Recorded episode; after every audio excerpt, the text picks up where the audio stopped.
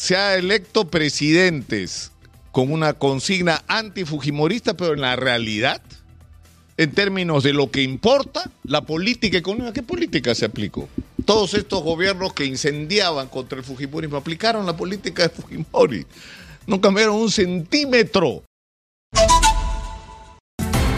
Yo no sé si esto es eh, demasiado pedir, pero eh, Manuel Rosas acaba de decir algo que es eh, importante. ¿Se han dado cuenta ustedes hace cuántos años que los peruanos decidimos en función si Fujimori sí o Fujimori no?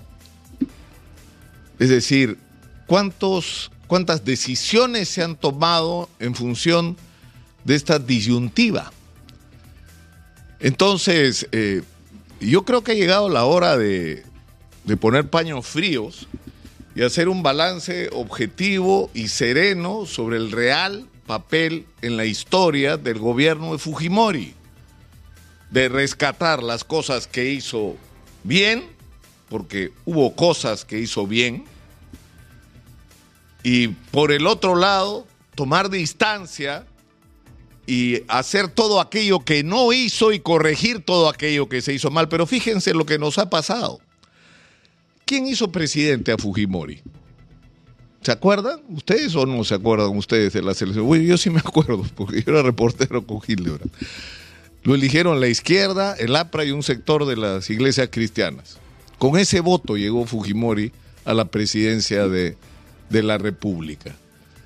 Y luego de eso, cuando la izquierda, que fue al comienzo parte del gobierno, parte de la izquierda fue parte del gobierno, valga la redundancia de Fujimori, termina el régimen de Fujimori estos 10 años que vivimos y se eligió a Alejandro Toledo como presidente. ¿Y, ¿Y, cuál fue el voto decisivo para la elección de Alejandro Toledo? El voto de la izquierda, otra vez.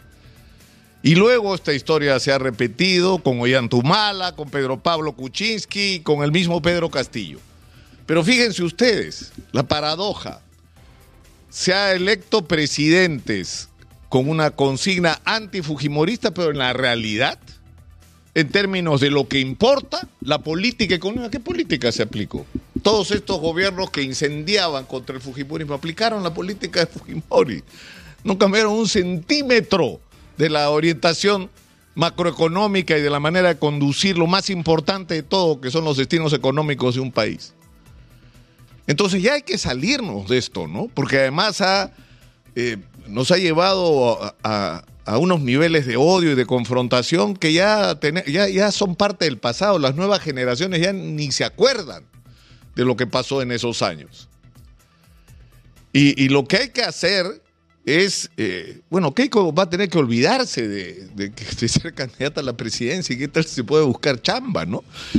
Eh, pero yo creo que lo que hay que hacer es eso, mirar hacia el futuro del, del Perú, tratando de recoger, eh, eh no puede eh, buscarle, buscarle, como, mira, como loco, ¿no? Sino buscar en nuestra propia historia lo que podemos aprender y rescatar de bueno y de malo de lo que han hecho todos, ¿ah? de lo que hizo Alan García, de lo que hizo Toledo, de lo que hizo Humala, de lo que hizo PPK, de lo bien y de lo mal. Y de las grandes herencias que nos dejaron gente como José Carlos Mariate, como, como Víctor Raúl Aya de la Torre, que fue un hombre brillante en, el diagnóstico de la sociedad peruana, y construir algo así como nuestro propio modelo, nuestro propio camino. Eso es lo que tendríamos que hacer. Sinceramente, para, para, tener un horizonte común. Hay que acabar con esta espantosa confrontación que además, eh, confrontar para qué?